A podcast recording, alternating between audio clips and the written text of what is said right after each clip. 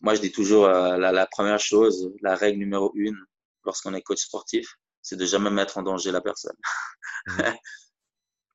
Parce que je pense qu'un test de Sorensen fait à une personne qui a des problèmes lombaires, euh, pour juste voir qu'elle est nulle, euh, ça pourrait quand même euh, voilà, éveiller certaines choses.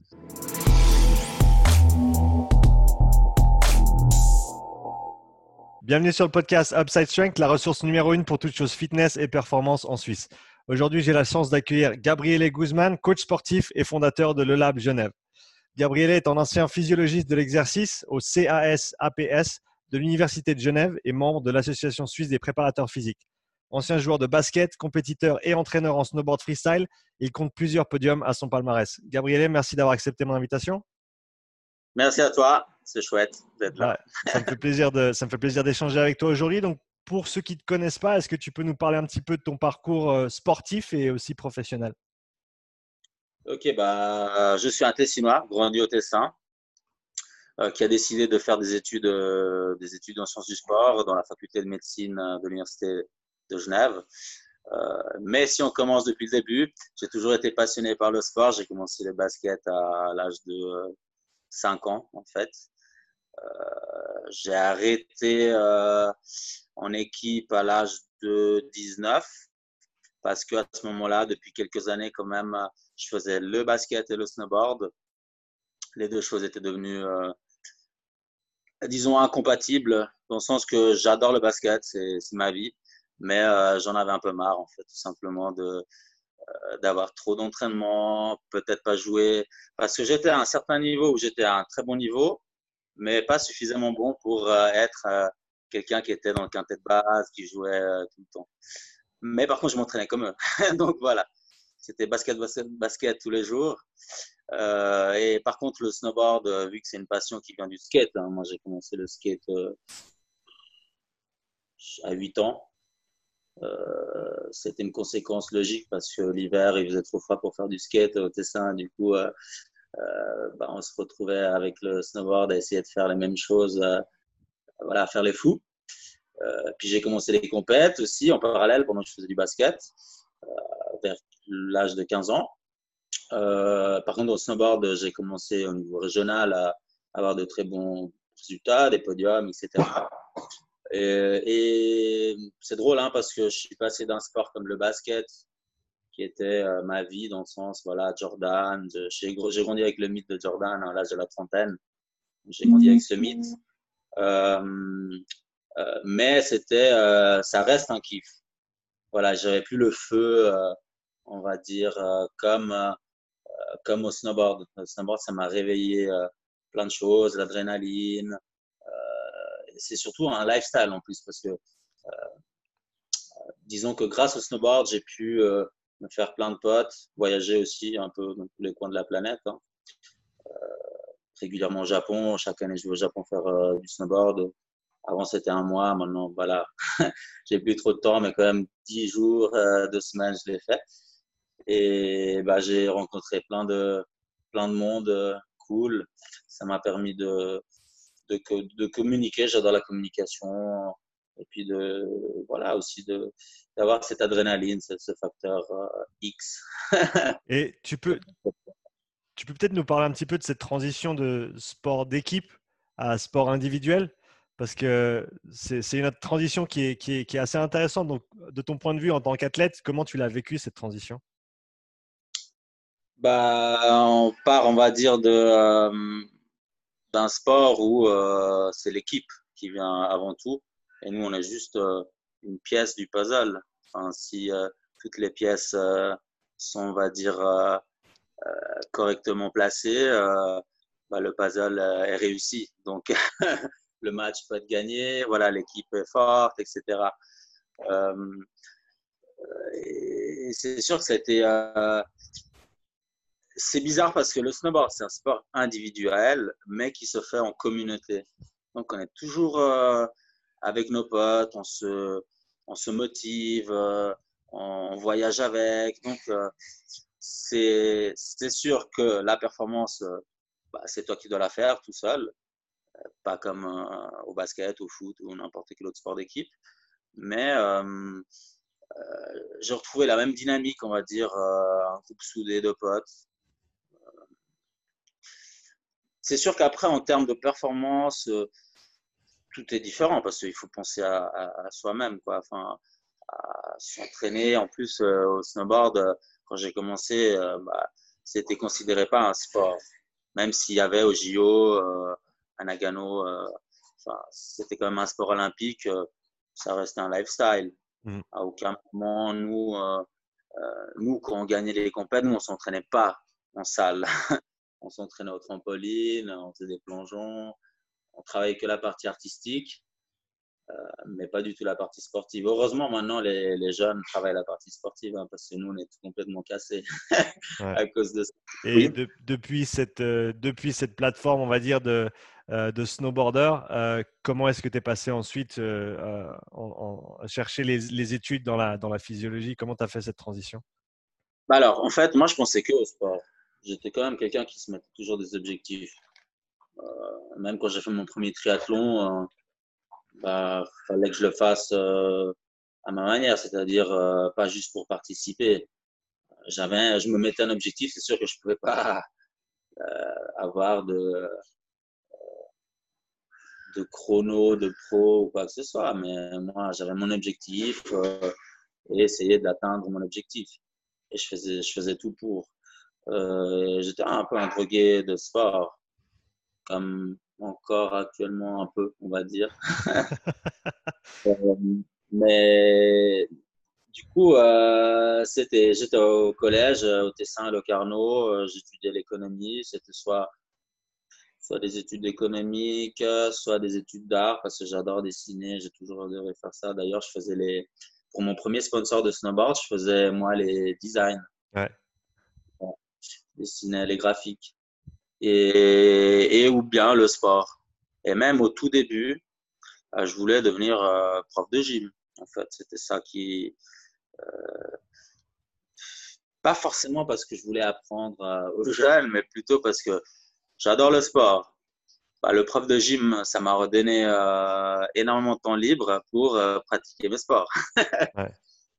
Et après, en, rentrant aux études, euh, j'ai choisi l'Université de Genève parce que c'était sous la faculté de médecine. J'ai un peu tout changé ma, façon, enfin mes objectifs, parce que j'ai découvert des cours comme la physiologie de l'exercice, comme la biochimie, la biomécanique l'anatomie, euh, plein de cours, vu que c'était dans la filière de médecine, on avait la, bah, la première année, c'était de la médecine, on avait intégré euh, carrément les cours de médecine, donc euh, mmh ça m'intéressait vachement. Mmh Et donc, j'avais déplacé mon goal, on va dire mon objectif de devenir prof de gym à devenir le responsable ou physiologiste de l'exercice au centre suisse olympique. Ok. mon rêve, c'était d'entraîner des athlètes de haut niveau. Euh, donc voilà, j'ai atteint, j'ai choisi ce type de master après euh, mes trois ans de bachelor en justement la faculté de médecine, un master en entraînement à performance euh, en physiologie de l'exercice. J'ai croisé des super profs, hein, des profs comme Greg Millet qui a écrit plein plein de livres, d'ailleurs qui a été un athlète de très très haut niveau en, ultra endurance, ultra trail, triathlon, en équipe de France qui a basé beaucoup de recherches sur l'hypoxie, l'entraînement en haute altitude, la cinétique de la VO2, des choses ultra intéressantes qui étaient assez nouvelles. Hein. Ça fait partie des pratiques innovantes aussi en, entraînement et réentraînement, euh, qui m'a donné euh, l'objectif voilà, de euh, d'intégrer ce, ce, type de, de filière.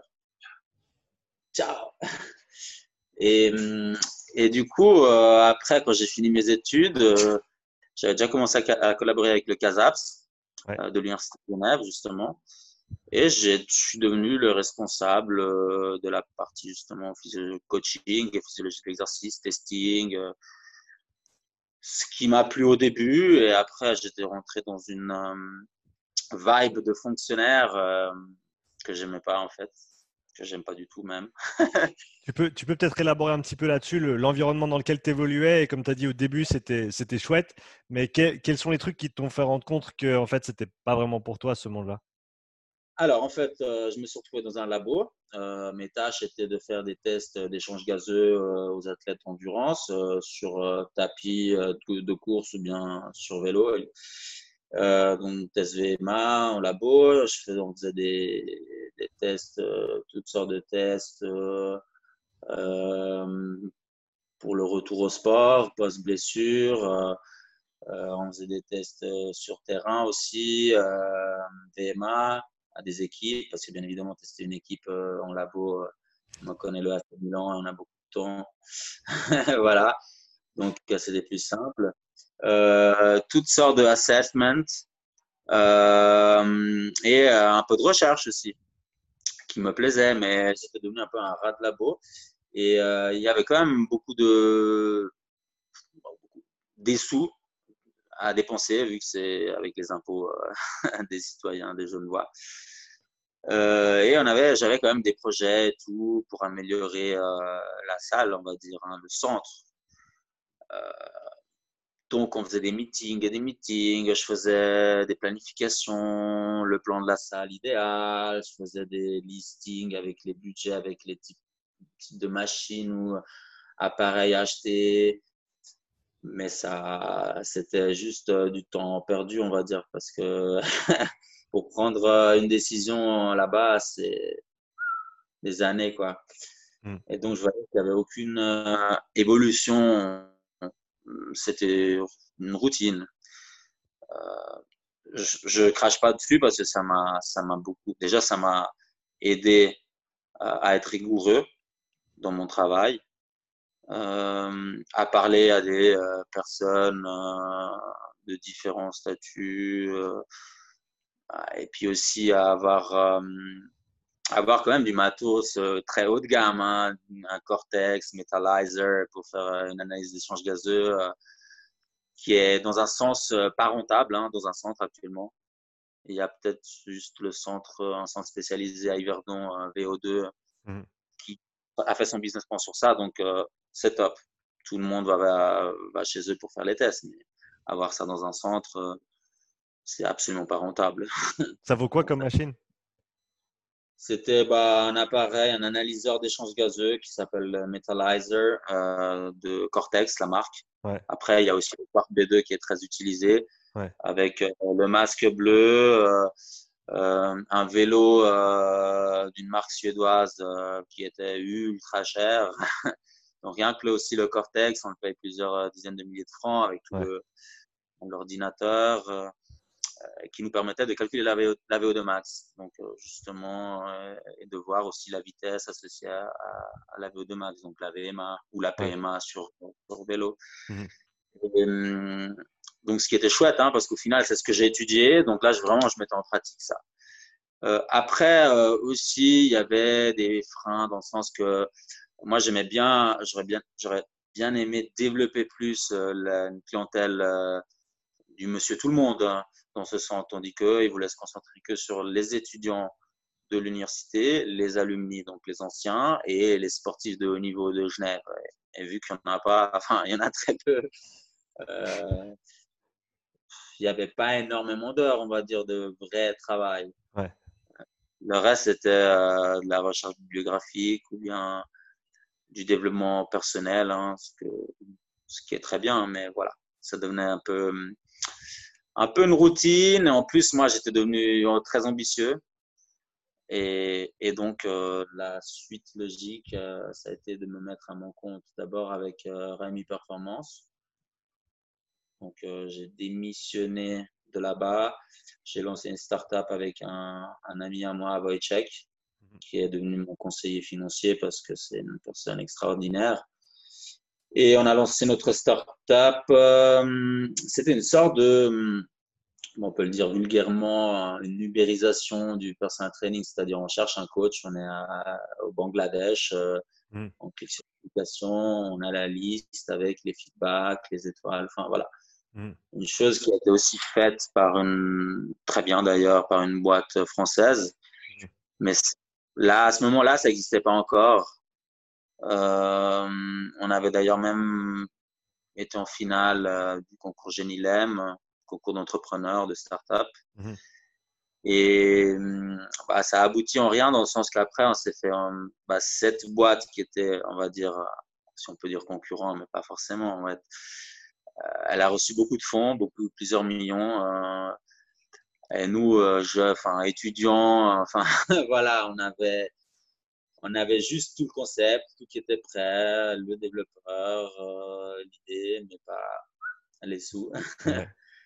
Et donc, on s'est dit, bon, bah, on va pas, on va pas continuer. Mais ça a été très enrichissant et c'est ça qui m'a permis après, avec toutes les connaissances que j'ai acquéries, de, de, de me lancer avec le lab, le lab Genève. Quoi. donc, parle-nous maintenant de bah, cette entreprise que tu que as montée, donc le Lab Genève. Qu'est-ce que c'est? C'est pour qui et en quoi ça consiste? Alors, c'est drôle parce qu'en fait, au, début, j'ai lancé le Lab Genève avec l'ancien physiologiste de l'exercice euh, euh, du Centre suisse olympique de Genève, mmh euh, qui a quitté après quelques mois la boîte. donc, j'ai racheté ses parts.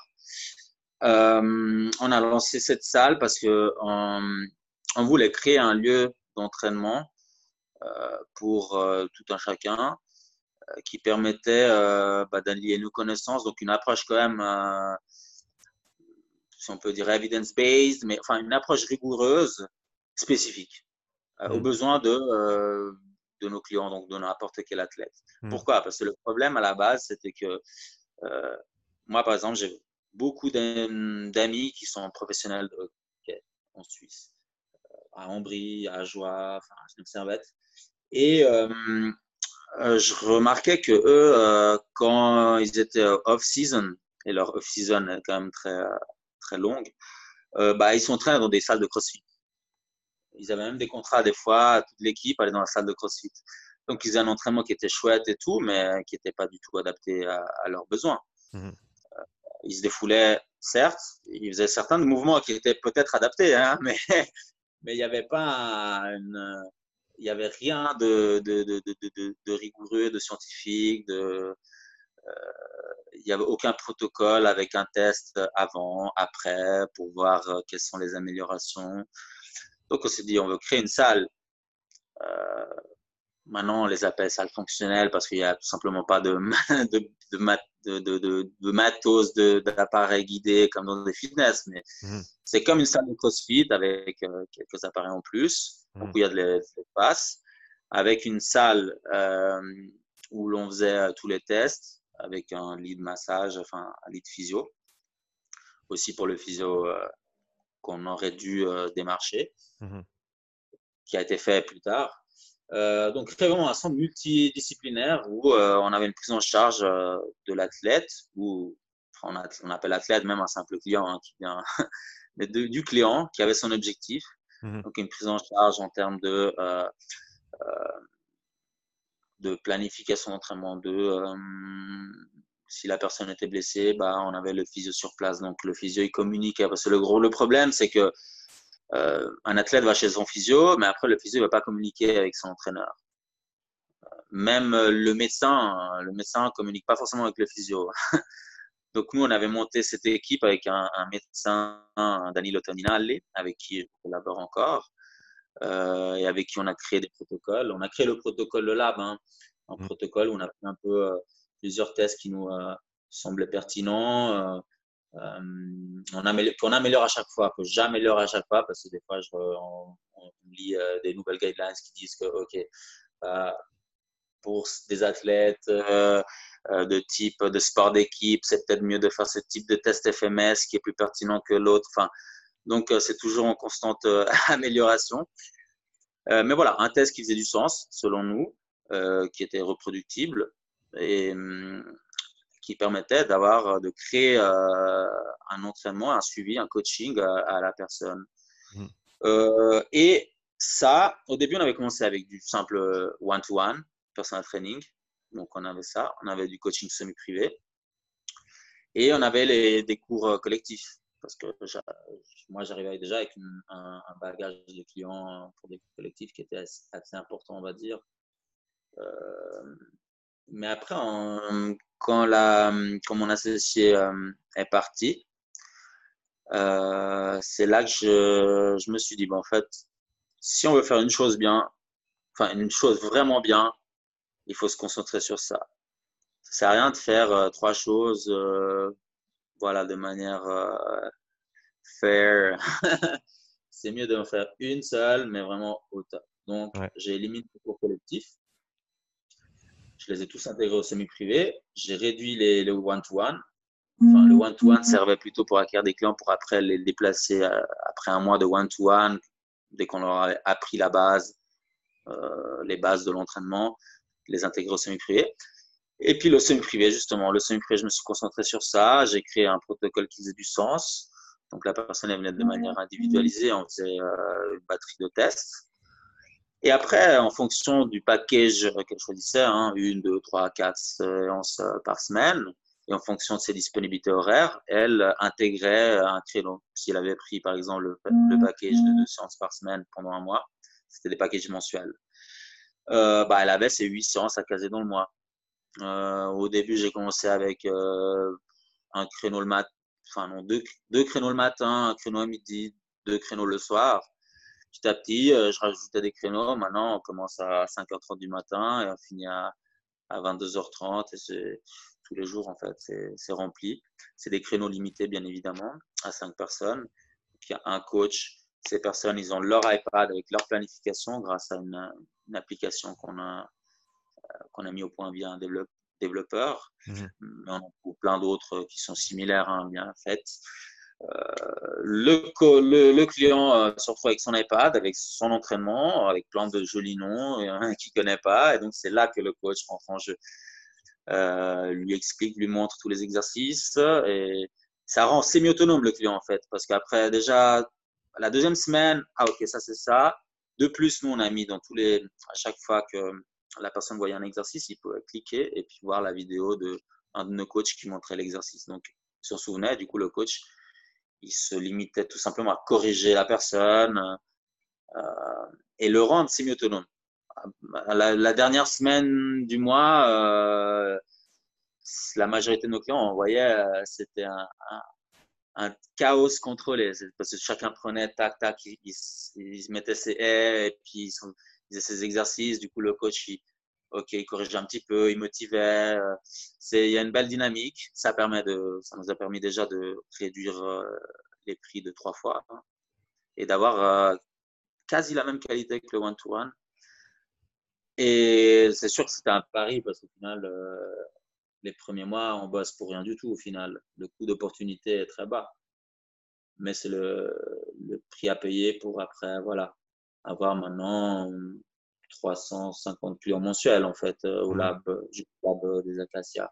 Mmh. Ouais, c'est super intéressant comme format parce que c'est vraiment le, juste milieu entre le privé et le, modèle de, groupe training euh, parce que ben, chacun a son programme personnalisé, mais travailler avec une dynamique de groupe sous l'œil d'un coach qui peut euh, bah, individualiser suivant le programme, suivant la personne et qui est sur place. Quoi. Donc, il y a, y a, quand même aussi l'aspect communautaire euh, qu'on retrouve au CrossFit.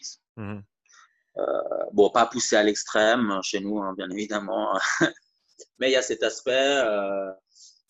puis, ouais, il y a une dynamique chouette.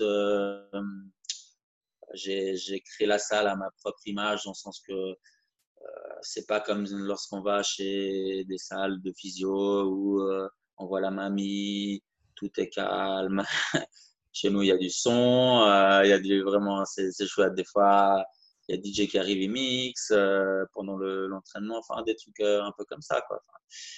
que je me retrouve, enfin moi-même que j'ai toujours aimé avoir, enfin j'aurais aimé avoir, que j'ai jamais eu, et maintenant je le crée.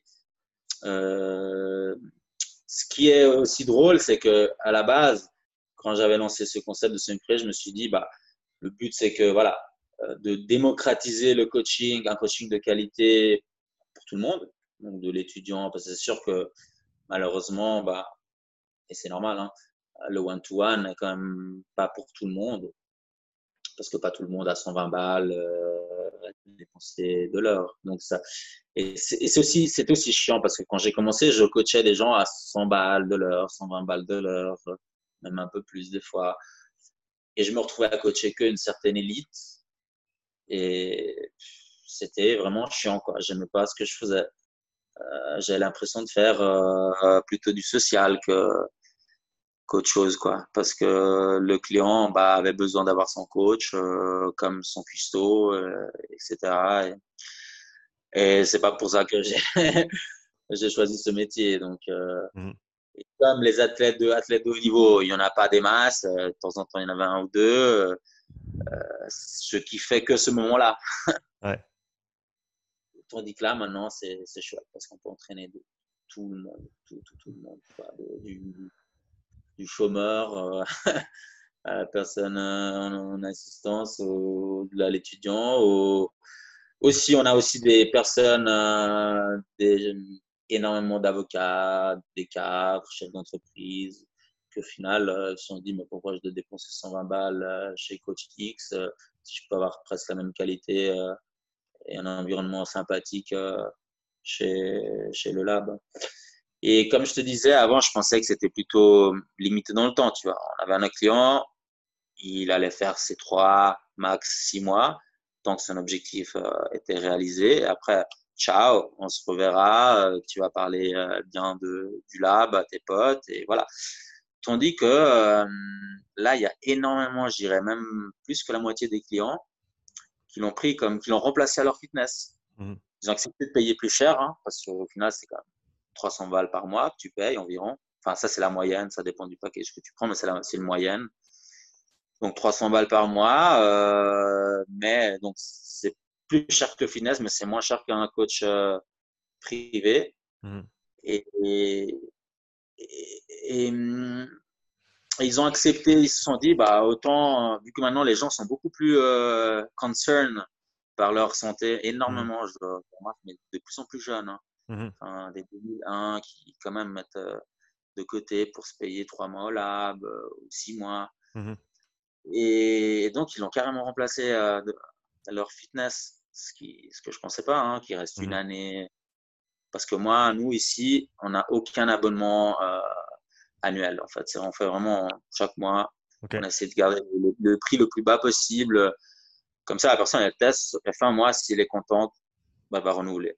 Mmh avant et après, tous les mois, on fait un bilan. Et puis c'est elle-même qui verra si elle est satisfaite ou pas. Quoi.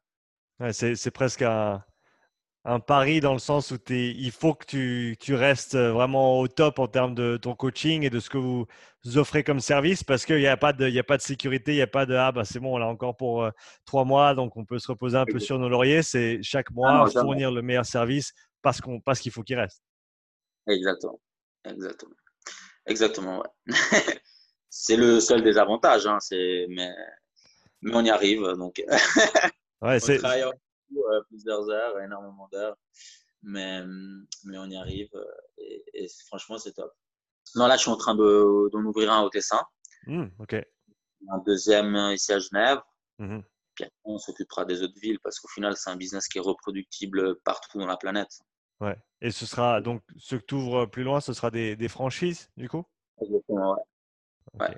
Et c'est déjà des. Mais où j'aurai le contrôle. Je serai l'actionnaire euh, majoritaire. Mmh. Parce qu'en fait, quand tu, c'est trop risqué d'ouvrir une franchise euh, juste parce que tu as une salle qui marche euh, au top. Parce qu'il suffit que la personne ne euh, te suive pas ou bien qu'elle n'ait pas forcément le même charisme, qu'elle n'arrive pas à. Voilà. Et un business peut s'effondrer. Et si tu ouvres une ta deuxième salle qui s'effondre, tu perds en image. Mmh bien sûr. le concept, c'est toujours d'ouvrir des franchises dès qu'on en a, on en contrôle plusieurs. après, OK, on peut dire que oui, ça a été un cas isolé. Si la personne a mal géré, le directeur de ce centre a mal géré, bah, comme, comme pour tout autre, comme va piano, euh, n'importe quelle autre euh, franchise. Donc, euh, ces franchises que je suis en train d'ouvrir, je, je serai actionnaire majoritaire, mais il y aura toujours une, deuxième personne. Ok. pour revenir un petit peu sur euh, ta prise en charge de, clients, donc le client, on va dire client lambda, qui n'est pas nécessairement un athlète, euh, en termes de, tests, qu'est-ce que, qu'est-ce que tu, fais en général? Est-ce que c'est, c'est, on va dire, euh, spécifique par rapport à, aux demandes ou est-ce que tu as une, une un certain nombre de tests que tu fais, quoi qu'il arrive, avec tous tes clients? Alors, non, non. On a les tests qu'on fait tout le temps. C'est l'analyse de la composition corporelle par bioimpédance. Mmh ok, ça, c'est la, base, avec le test FMS, Functional Movement Screening. Mmh de tests très importants parce que, bah, tout simplement, l'anthropométrie est importante parce qu'au final, on peut montrer combien de masse grasse la personne a perdu et combien de masse musculaire elle a gagné. On peut déjà avoir des, des choses qui sont améliorées dès tout de suite, le taux d'hydratation. Mmh surtout qu'on a, on a une bioimpédance qui est vraiment le top du top actuel. C'est la seule, il me semble que c'est la seule bioimpédance qui est multifréquence parce que, d'habitude, même la, la bioimpédance que j'avais au CASAP, c'était bifréquence. Certaines sont monofréquences, tandis que celle-ci, elle calcule sur six fréquences différentes. Donc, elle a, une, elle a la une précision euh, type euh, DEXA, D-E-X-A. Pour ceux qui ne connaissent pas, tu peux expliquer ce que c'est le, le DEXA scan? Bah, En fait, c'est une euh, densitométrie, il me semble on dit en français c'est, euh, on va dire, un goal standard pour euh, évaluer euh, la composition corporelle, le taux d'hydratation justement, donc la masse grasse, la masse musculaire. mais c'est des méthodes ultra chères qui sont utilisées en recherche clinique, bien évidemment, à l'université. Mmh. Nous, on a utilisé à l'université justement seulement à l'université de Lausanne lors de mes études lorsqu'on touche un peu à tous les, à tous les méthodes d'évaluation. Euh, tandis que cette bioimpédance, au final, elle est accessible à tous les coachs. Hein, 3000 balles, c'est mhm. sûr, c'est 3000 balles, c'est quand même assez cher. Mais si tu la rentabilises euh, très vite. Mhm. Donc, euh, cette bioimpédance, Biodi d'ailleurs, ça s'appelle Biodi si quelqu'un est intéressé, parce qu'au final, certains peuvent l'acheter pour chez eux. Mhm. Euh, et puis euh, le Functional Movement Screening, test FMS. Mhm. On a enfin, moi, j'ai fait justement les certifications, mais, mais pas que pour ça, hein, tout simplement parce que j'ai trouvé que c'est déjà une méthode qui est très utilisée euh, dans les équipes de la NBA ou dans les équipes de foot, comme la Juve. Avant d'acheter un joueur, bah, ils font une batterie de tests, dont aussi ce test. C'est un test pour évaluer le risque de blessure si la personne elle a développé des facteurs compensatoires euh, dus à des blessures, euh, une cheville foulée, euh, un, ligament croisé, voilà, une opération au ligament croisé qui a été mal soignée, on va dire, enfin mal rééduquée plutôt, mal soignée. Mmh. Et, on peut voir vraiment si la personne a développé ce type de facteurs compensatoires. On peut donner une, note, on donne de 0 à 3. 3, c'est le top. Hein. si la personne n'a aucun, aucun problème lors, lors de la tâche qu'on lui demande de faire, euh, lors du mouvement. Et puis on enlève toujours un point si, euh, si on voit quelque chose qui ne va pas. Donc c'est quand même protocolaire, mais ça laisse l'espace à l'interprétation parce qu'en fait c'est visuel. Mmh. C'est très simple à faire. C'est quelque chose que d'ailleurs je me demande, enfin tous les coachs devraient faire au final, ou au moins avoir une certaine méthodes d'évaluation euh, visuelle euh, mmh de ces mouvements. Mmh. Euh, donc c'est voilà une batterie de différents mouvements, différentes tâches. Où on doit franchir une haie, on doit faire un, squat avec les, enfin overhead squat, où on peut voir la mobilité aussi de la cheville, le niveau, la qualité de mouvement, de extension flexion des hanches, la mobilité des, des épaules aussi. Donc, on donne vraiment un score. Mhm. Donc, c'est des choses, c'est des choses qu'on fait vraiment d'office à tout le monde. Ouais. Et après, euh, oui, c'est vrai qu'en fonction, euh, en fonction du sport de la personne, euh, on peut faire, par exemple, si, on a un athlète cycliste, on peut faire un test de au strand sur vélo classique, donc sous maximal, qui est simple à réaliser si on a un, un vélo elliptique. Mmh. Euh, parce qu'on ne doit pas avoir tout, euh, tout l'équipement que j'avais au Casaps. Hein. Mmh. Euh, ou bien un, test VMA, tout simple, sur piste. Hein. Moi, je fais toujours des légers bouchés pour prédire la VMA. Même si j'ai une équipe, c'est vraiment le plus simple à faire. Un chasuble, numéro.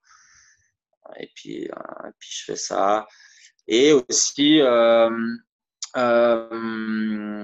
avant, on faisait aussi les tests olympiques et là, j'ai arrêté de les faire parce que j'ai remarqué qu'au final, c'est pas trop. C'est pas super fiable. On faisait le test, euh, euh, le test de la force du tronc. Mhm. test de gainage qu'on fait à l'armée avec les ouais. ouais. Celui-là, et puis le test de Sorensen, Mhm. euh, que plusieurs physio faisaient, euh, où on doit maintenir la position le plus longtemps possible. Euh, donc ce genre de tests, on les fait même plus. Avant, on les faisait. Ça donnait peut-être aussi un peu plus de aux clients un peu plus de crédibilité vu qu'on faisait aussi ah, ok force du tronc on peut lui donner une valeur suffisante insuffisante etc mais au final au final, la chose la plus importante, c'est de savoir si cette personne, on peut lui faire euh, faire un back squat euh, ou euh, non, elle n'a pas assez de mobilité au niveau de la cheville, donc il va falloir travailler. ouais. C'est ça qui est important.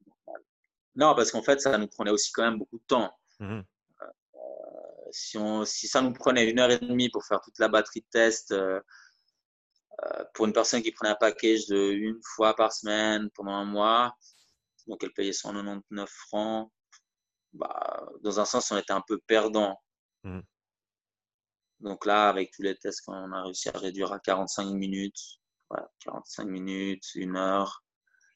Et puis, et puis franchement, c'est top. Enfin, on arrive vraiment. Déjà, le, le but, c'est que. euh, moi, je dis toujours euh, la, la, première chose, la règle numéro une, lorsqu'on est coach sportif, c'est de jamais mettre en danger la personne. Mmh. Parce que je pense qu'un test de Sorensen fait à une personne qui a des problèmes lombaires, euh, pour juste voir qu'elle est nulle, euh, ça pourrait ouais. quand même euh, ouais. euh, voilà, éveiller certaines choses. Donc voilà, c'est déjà la, ma règle donc j'apprends à mes coachs, mes employés. C'est vraiment de. Première chose, c'est il faut jamais mettre en danger le, la personne. Ensuite, après, ok, il faut faire quelque chose qui est pertinent. Bien sûr. Ouais, c'est intéressant parce que ça, on le retrouve dans le do no harm euh, que tu retrouves notamment dans, bah, dans, la médecine, dans les premiers secours aussi. Quand tu arrives sur le site d'un accident, quel est le, le, truc le plus important? C'est de sécuriser la zone, de toi pas te mettre en danger non plus. Voilà, bien sûr. Euh, et comme tu as dit, pour les athlètes, c'est la dernière chose qu'on peut faire, c'est blesser un client ou un athlète à la salle parce que c'est l'opposé le, complet de ce qu'on essaie d'accomplir avec eux. Donc rien ne justifie euh, mettre un athlète ou un client en danger dans, ces situations-là, c'est clair. Ouais, et puis tu sais que c'est quand même assez commun. Moi, j'ai plusieurs. Euh... Là, j'ai une cliente euh... l'autre jour, une nouvelle cliente, qui m'a dit euh, ça, ça m'a assez étonné. Elle était assez étonnée du fait que je lui fasse ses tests et tout. Je lui ai dit, bah, écoute, je la voyais qu'elle avait une posture assez. Elle avait l'épaule euh, pendait vers le, vers le côté et tout. Mmh. Et puis après, je me demandais si elle avait des, une tendinopathie ou un problème à l'épaule. Elle m'a dit justement à cause d'un accident, etc. Mais elle était assez étonnée qu'on lui a fait tous ces tests parce qu'elle m'a dit que ouais, moi j'ai eu deux coachs avant et puis euh, bah, la séance commençait, voilà quoi, sans test, sans bilan, sans même pas. Euh, euh, chacun faisait un peu sa, sa méthode, qui commençait avec un échelonnement plutôt box, qui faisait. Donc, elle, est, bah, elle était étonnée en positif, bien évidemment. Mmh. Après, du coup, c'est vrai qu'il y a encore beaucoup de coachs qui n'ont pas forcément tous les. Enfin, on pense que pour nous, c'est logique, hein mmh mais, mmh mais, pour certains, pas. ouais, et pour revenir un petit peu à ben, tous les jouets que tu avais à disposition euh, au Casaps en termes de, de, testing, etc., quels éléments que tu avais avant dans ce cadre-là, dans le cadre labo, quels, quels éléments est-ce que tu as maintenus euh, et que tu offres quand même bah, quand c'est quand, quand, quand ça s'y prête euh, à tes clients dans, au, à Le Lab Genève euh, Parce que c'est clair que, comme tu as dit, les échanges gazeux, gazeux toutes ces choses-là, c'est, c'est, très cher, c'est, difficile à faire aussi. Enfin, c'est, vraiment avancé comme test. Euh, mais quelle technologie tu as quand même conservé dans ta pratique de, peut-être pas tous les jours, mais, mais commune, on va dire? Bah, malheureusement, les, bah, par exemple, j'aurais bien aimé avoir une machine isocinétique, hein, mais mmh. là aussi, euh, le prix euh, était très important. Du coup, je me suis emparé de petites choses au début, euh, d'une boîte Sit and Reach, d'une pince à pli euh, haut de gamme, mais que j'ai quand même remplacé, euh, justement, le Sit and Reach remplacé par euh, le test FMS. Mmh. tous les tests de terrain, ça, je les ai gardés. Mmh. Les protocoles qu'on faisait, ça, je les ai gardés. Donc, c'est vrai qu'en termes de machine d'appareil au, au, standing, j'ai euh, heureusement ou malheureusement, je sais pas. j'ai rien gardé. ok. Bah, D'ailleurs, je collabore encore avec eux. Si j'ai un client qui veut, aimerait connaître sa VO2 max, euh, mmh. en labo, bah, je lui passe le contact, il va, il va le faire. Après, je ne suis pas trop fan de ces tests en labo parce qu'au final, c'est dans des conditions, ils sont, sont réalisés dans des conditions parfaites.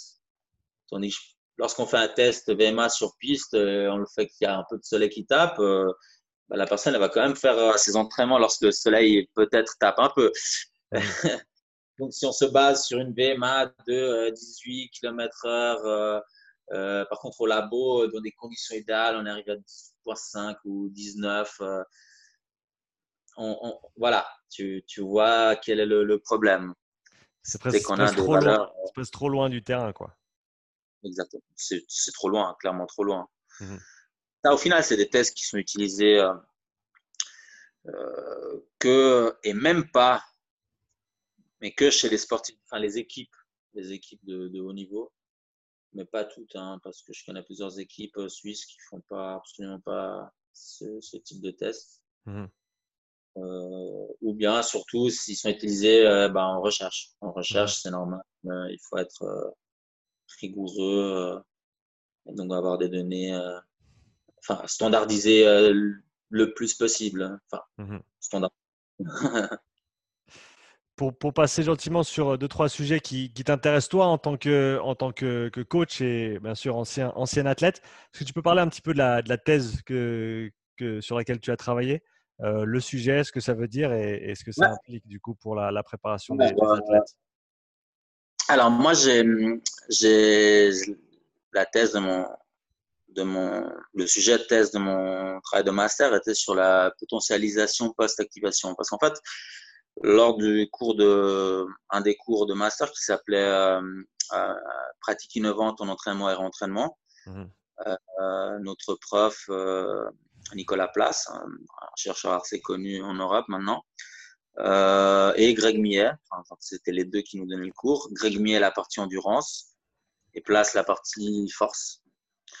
Euh, nous ont parlé de toutes les euh, pratiques innovantes euh, à ce moment-là. Hein. Bien évidemment, ça évolue, heureusement. Et euh, j'ai trouvé ça ultra intéressant. Et surtout, il y avait beaucoup de,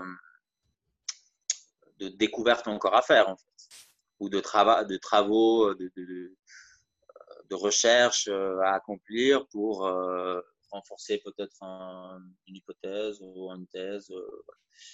Et euh, j'avais un petit test sur, euh, sur la, la, potentialisation post-activation parce que c'est un peu la base du complex training que mmh. tout sportif euh,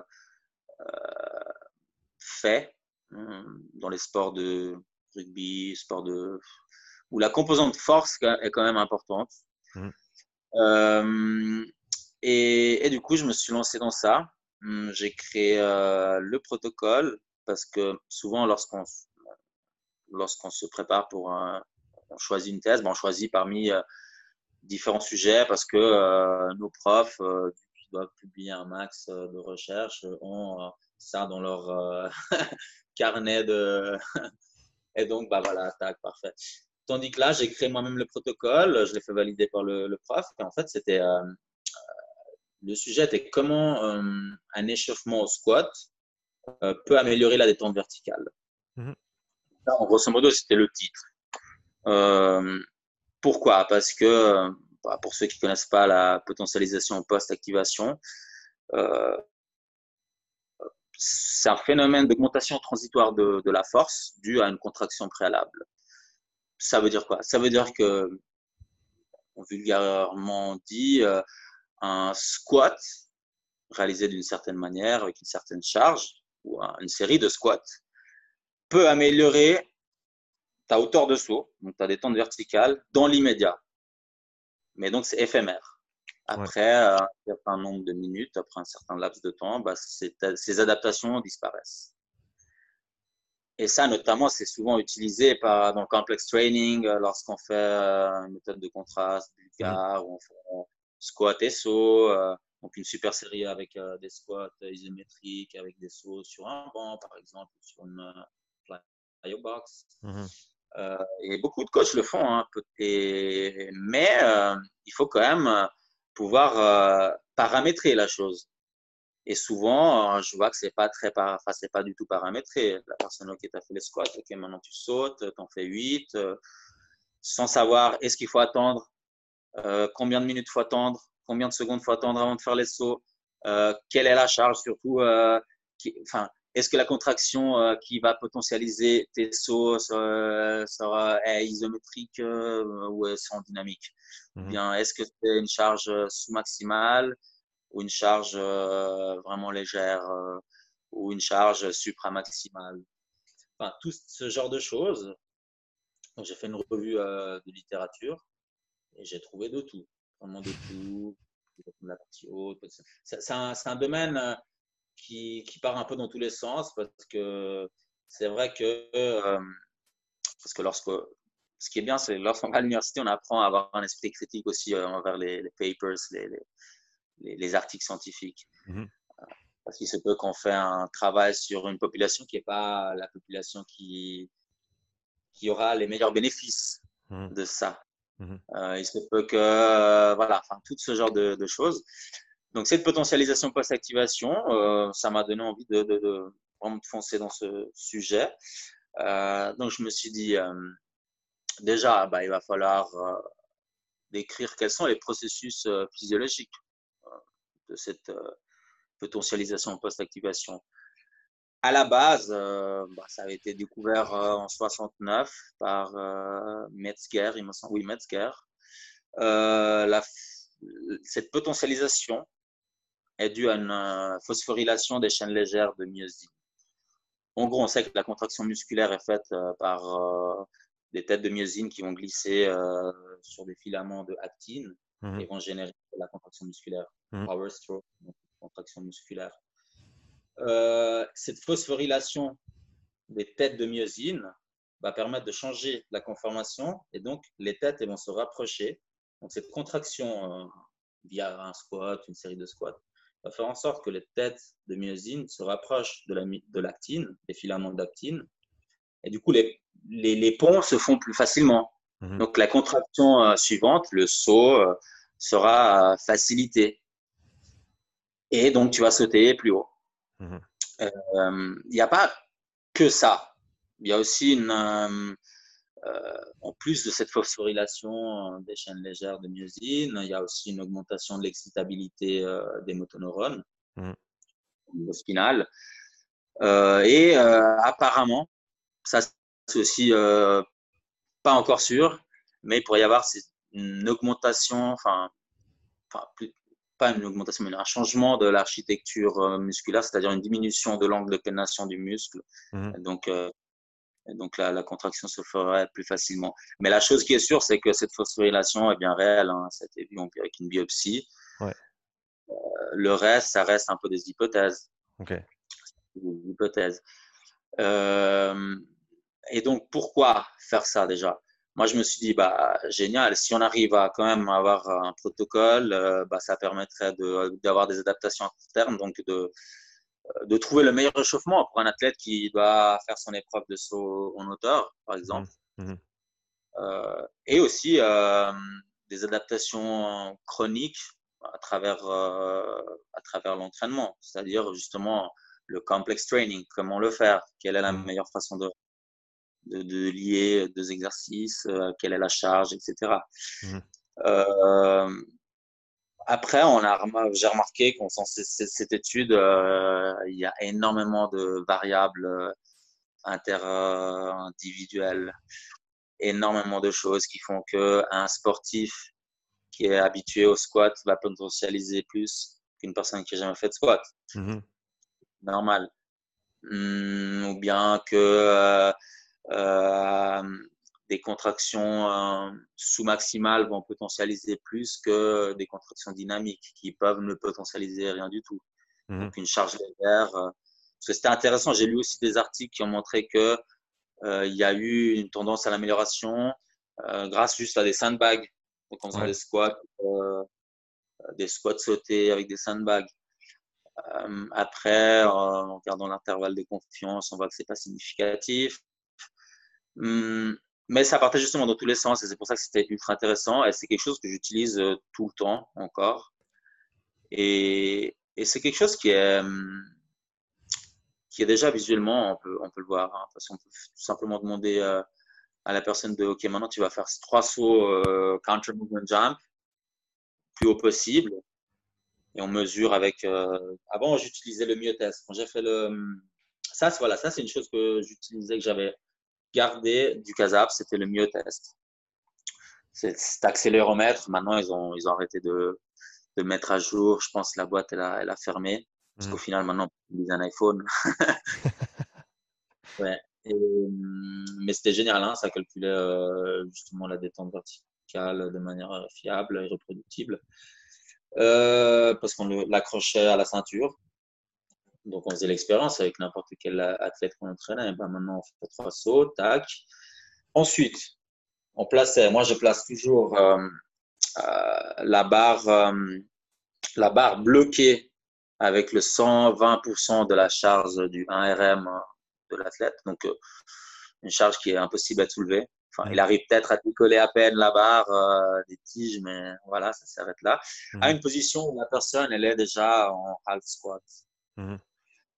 Euh, pourquoi half squat et pas un squat deep squat? C'est parce que j'avais peur que la personne se fatigue. Parce qu'en fait, la potentialisation, elle est toujours en compétition avec la fatigue.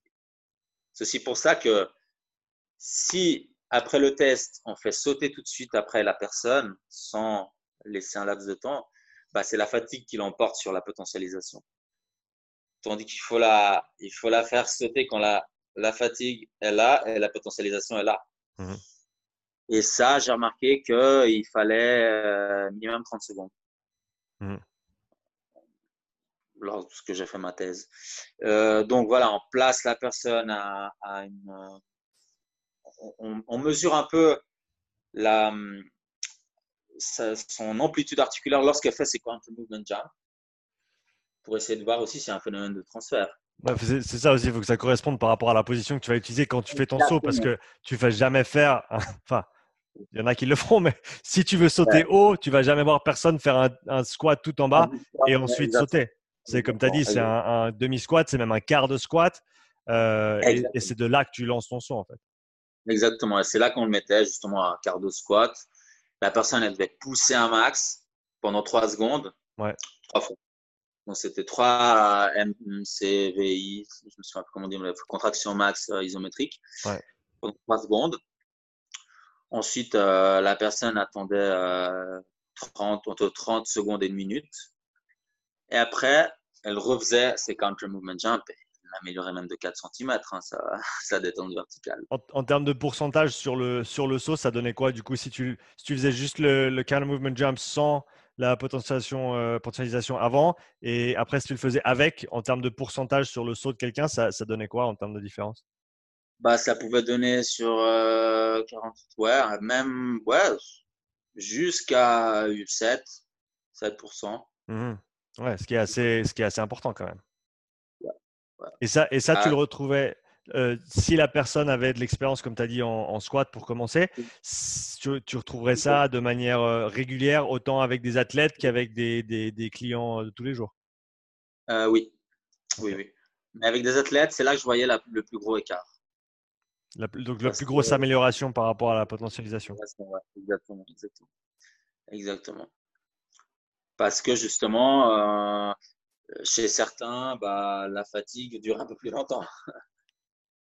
Donc, euh, et comme on avait quand même le protocole, OK, à telle minute, tu dois sauter, euh, je n'allais pas faire euh, attendre plus à, la personne.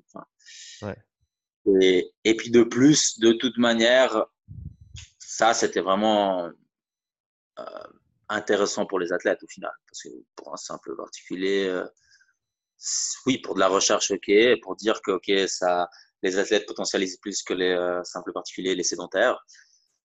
Mais enfin, je trouve aucun intérêt à faire du complex training avec un monsieur tout le monde. comme comme, comme tu as dit, le, le, principe de ne pas mettre les gens en danger pour commencer.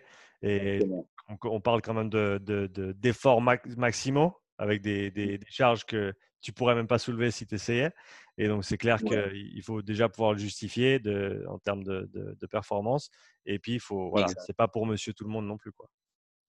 Et puis, euh, on a aussi remarqué, euh, ça qui a été confirmé dans la, dans la littérature, c'est que cette potentialisation dure jusqu'à 4-7 minutes, entre 4 et 7 minutes. Mmh on, est, on est potentialisé. Après, il y a énormément de recherches encore à faire hein, sur ça, si peut-être là sur la femme, l'homme, mmh la différence entre potentialisation entre les genres, parce qu'il y a une différence certainement. Mais hum, il y a aussi, euh, j'ai lu beaucoup de recherches qui ont montré sur la potentialisation des membres supérieurs hein, lors d'un bench press. Mmh c'est toujours fait avec des joueurs de rugby d'ailleurs. Ça, c'est, à chaque fois que je voyais, c'est. ouais. Et bah, c'est, on va dire, euh, la population la plus la plus adaptée pour ce genre de, clair. de recherche. Ouais. Euh, donc, pour rester dans, le cadre de la recherche, tu as énormément d'expérience là-dedans, tu as lu énormément d'articles scientifiques. Euh, si tu, devais peut-être citer ou, mentionner les, deux ou trois papiers qui t'ont le plus influencé en tant que coach ou qui ont vraiment eu un impact considérable sur ta façon de voir les choses euh, dans, le monde du fitness et de la performance? Alors, plus que, plus que papier, je dirais, il y a aussi des papiers comme les guidelines sur l'hypertrophie, mmh Hum, aussi, euh, moi, je m'intéresse aussi beaucoup de nutrition sportive, vu que j'ai fait un CAS, un Certificate of Advanced Studies en nutrition sportive. Mmh Et il y a un chercheur, euh, Trum, Trummelen, je crois qu'il s'appelle Jorn Trummelen, euh, hollandais ou belge, je ne sais plus, euh, qui était d'ailleurs était prof d'un de mes anciens stagiaires, euh, qui se base toute sa recherche sur la, les suppléments enfin, de protéines sur la nutrition. Et il a sorti en 2019 des guidelines vraiment, vraiment intéressantes euh, sur euh, le, euh, la, la, la, les, comment, quels sont les guidelines en termes de quantité de protéines, quoi, comment, le concept de pre-sleep proteins aussi que je connaissais pas avant, qui mm-hmm. avait jamais été il a pu démontrer que bah, avant d'aller dormir, il faudrait, si on est une personne, un athlète qui veut maximiser ses gains, entre un entraînement et l'autre, c'est la phase de récupération. et donc, euh, entre un entraînement et l'autre, il faudrait toutes les 2-3 heures euh, apprivoiser le corps avec euh, une source de protéines entre 20 et 25 grammes de protéines. avec aussi les autres macronutriments, bien évidemment. Euh, mais il a pu démontrer que aussi euh, euh, la, la leptine a un impact encore plus important que tout simplement un repas protéique. Donc mmh. l'intégration de 5 grammes une demi-heure avant le repas avait un impact plus important en termes de, enfin, en termes d'anabolisme, donc mmh. une réponse anabolique importante. Mm. Et aussi, avant d'aller dormir, le concept de pre-sleep protein avait démontré que euh, avant d'aller dormir, il faudrait prendre le double, c'est-à-dire 40 grammes de protéines. Euh, donc lui, euh, donc toutes ces, toutes ces recherches, là je suis en train de lire tous ces papers de mm toutes les recherches de Greg Millet, euh, sur euh, l'hypoxie, l'entraînement en haute altitude. D'ailleurs, même son livre euh, Préparation physique, vraiment, vraiment top. Mmh. donc, le concept aussi de live high, train low, parce que les gens avant, toutes les équipes s'entraînaient en haute altitude. Et puis après, bah, redescendaient en pleine, quoi. Mmh euh, le problème, c'est qu'en haute altitude, donc euh, quand il y a un, manque euh, d'oxygène, bah, on a aussi une baisse de la VO2 max, donc on n'arrive pas à s'entraîner à, la même intensité. Ouais. Par contre, si on dort en haut, donc on crée les adaptations positives de l'haute altitude, mais on s'entraîne, on descend juste pour s'entraîner, on remonte en haut, bah là on arrive à, avoir des, des gains encore plus importants en termes de, performance d'endurance. Okay. Ça, ça a d'ailleurs été euh, Raphaël Feiss, justement aussi mon ancien prof à l'université, qui a reçu plein de prix. Euh, c'est un cycliste, triathlète, voilà. Il a basé euh, ses recherches sur le Live High, Train Low. Donc, justement, le paper s'appelle Live High, Train Low, il me semble. ça, je conseille d'aller voir parce que c'est très, très top. vraiment, la base. Ça remet en cause toutes les croyances. Euh, c'est pas faux ce qu'il faisait, c'est juste que maintenant, on fait mieux, quoi. c'est ça. Simplement. Parce que maintenant, ils ont ouvert ici à Genève un centre euh, hypoxique euh, où le, la personne s'entraîne comme au lab, mais en hypoxie avec manque d'oxygène. Ok on pourrait dire que c'est un peu très marketing parce qu'au final, euh, on ne respecte pas les guidelines actuelles. on s'entraîne toujours avec, euh, euh, à une intensité plus basse de celle qu'on pourrait atteindre si on n'avait pas cette condition. Ouais. Ça faisait plus de sens de faire un hôtel. de dormir, voilà, de dormir dans un caisson et, et, ensuite tu sors et tu vas t'entraîner. Exactement. Ouais. Donc, euh, donc ça. Euh, aussi, bah, hum, hum, papers, euh, les papers de David Malatesta sur l'entraînement de la force neuromusculaire. Mmh. D'ailleurs, ouais, il a fait beaucoup de papers sur ça. Et c'est sur ça que j'ai étudié. au tout début, je me suis fait ma, mes, fondamentaux, on va dire. la force. Si, tu, devais résumer en, 3-4 points principaux les, des principes que tu as retirés de ça et que tu utilises tous les jours dans ta programmation, avec ton coaching, etc., ce, serait quoi en termes de justement cette, euh, ce travail de force? Bah, travail de force, mais aussi d'endurance, c'est le principe de la surcompensation, mmh au final, qui est un peu la base. Hein. Mmh Parce que euh, donc, le, le, enfin, laisser euh, le corps s'adapter, euh, lui donner le temps pour après le réentraîner. Mmh euh, et après, vu qu'il se référait beaucoup à Jean-Pierre Heger, donc la, la, la, classique, la courbe de la force, force-vitesse, mmh quels sont les pourcentages où on peut travailler plutôt la puissance, à quel pourcentage on travaille la force max, etc. les différentes euh, programmations classiques, ondulatoires, aussi les méthodes par contraste, justement. vraiment la base de la base que tout le monde, enfin, on connaît tout, on connaît tous. Hein. et, mais c'était vraiment bien, bien écrit, bien, bien, voilà, parce qu'il y a des chercheurs qui ne qui savent pas écrire. Donc, voilà, enfin, je ne vais, pas, je vais pas dire euh, les noms, mais euh, on a de la peine, euh, on a vraiment de la peine.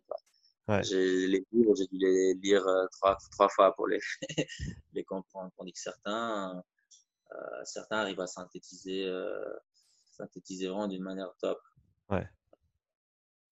Donc, ouais, sur, sur la force, David des mal à test. Et maintenant, je suis beaucoup de, euh, beaucoup de coachs aussi, coachs scientifiques, euh, qui, qui ont des, euh, qui peuvent me donner, m'inspirer dans certaines choses, aller lire certaines, je sais pas si c'est plutôt Ben Bruno, ou bien plutôt Tony Gentlecore, bien, enfin, plein, plein d'athlètes, coachs, qui ont leur, leur moyen attire et puis que j'adore vraiment passer mon temps à lire, même si j'en ai plus trop. Il faut, faut, faut, le faire euh, tant qu'on le peut, hein, c'est ça, faut, pour continuer à, à, progresser en tant que coach. Pour revenir un petit peu au, monde local dans lequel on vit, on va gentiment terminer avec ces questions. Euh, qu'est-ce que tu aimes vraiment dans le monde du fitness suisse que tu vois aujourd'hui? Ce que j'aime? Ouais. Ce que j'aime, ça, c'est une bonne question. Je pourrais dire ce que j'aime pas, mais ce que j'aime. C'est la question suivante. bah, ce que j'aime, c'est déjà que maintenant, le, le monde entier est conscient que le sport est important. Les assurances sont aussi conscientes que ça va leur faire euh, sortir moins d'argent. Donc, euh, elles, euh, elles, commencent aussi à, à supporter euh, les cours sportifs, les coachs euh, des différents clients. Mmh. Euh, j'adore euh, bah, j'adore le fait que hum, ça a ouvert un, tout un nouveau marché, enfin, ou un marché qui était petit avant et maintenant qui est énorme. Et donc, euh, c'est un marché de la santé, ça fait du bien aux gens, donc ça, ça j'aime. Mmh. J'aime. Ça, c'est une chose que j'aime. Voilà.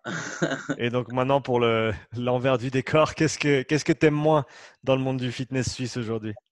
Vu que c'est un marché qui est devenu huge, il y a beaucoup de gens qui l'exploitent, euh, euh, qui, qui, créent des, euh, des cours de rien, qui font payer très cher leurs leurs clients qui deviennent après coach certifiés de cette méthode-là ou de cette autre méthode-là et, qui peuvent aussi peut-être devenir aussi avoir une démarche plutôt à la, en mode gourou ça, je déteste, en fait. Parce que même si tu dis des choses euh, correctes, avoir cette démarche de gourou, déjà, tu perds euh, beaucoup euh, en crédibilité pour moi.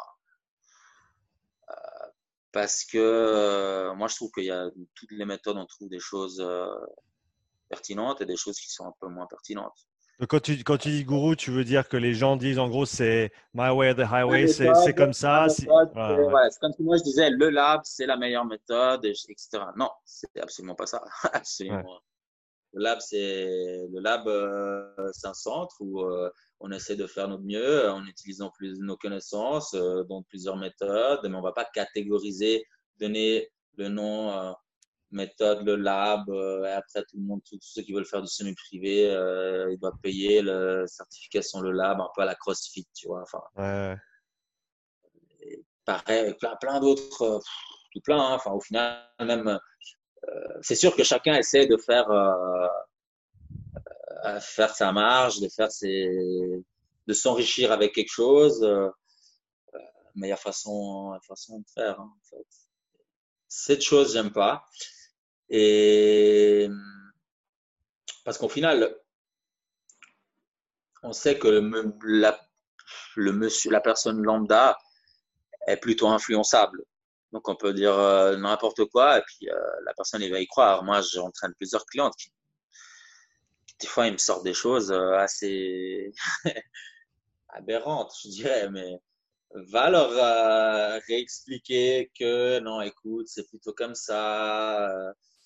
Euh, si, elle a peur qu'elle va aucun exercice pour les abdos, elle a peur qu'on ne travaille pas les abdos, tu vois, genre, euh, parce qu'elle veut que se focaliser sur les abdos, elle veut avoir un million d'exercices pour les abdos.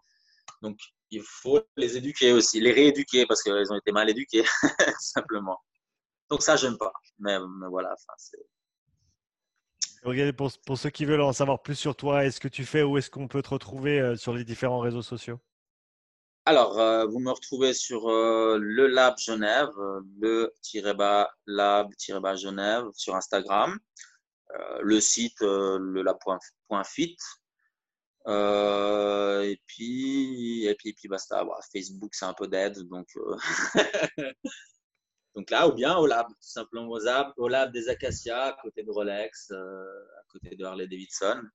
Bientôt aussi au Pékin, à partir de, du 15 juillet.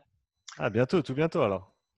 Ouais, exact. Et puis euh, là, pour l'année prochaine, moi à Lausanne Ok, super. Ben, je, je, mettrai tous ces liens dans la description de, de, la vidéo et du podcast. Gabriel, merci beaucoup pour ton temps aujourd'hui. C'était un plaisir d'échanger avec toi.